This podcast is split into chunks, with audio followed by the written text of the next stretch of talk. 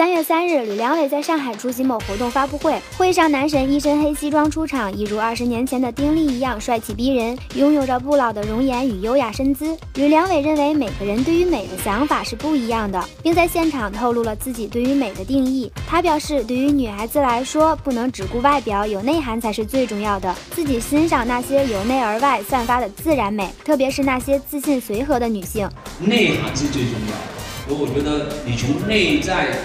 的的美，呃，从你的呃学问，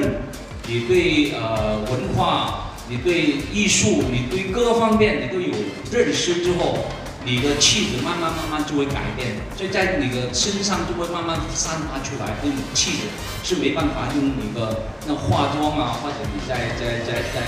在很多现在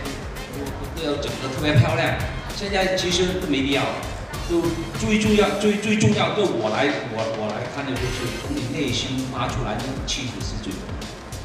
不老男神吕良伟也是一直在为自己的事业不断努力。据媒体报道，吕良伟将出演音乐剧。他表示，剧中又跳又唱，对自己来说着实是个挑战。这次是非常难得的一个过程，呃，有这个机会参与这个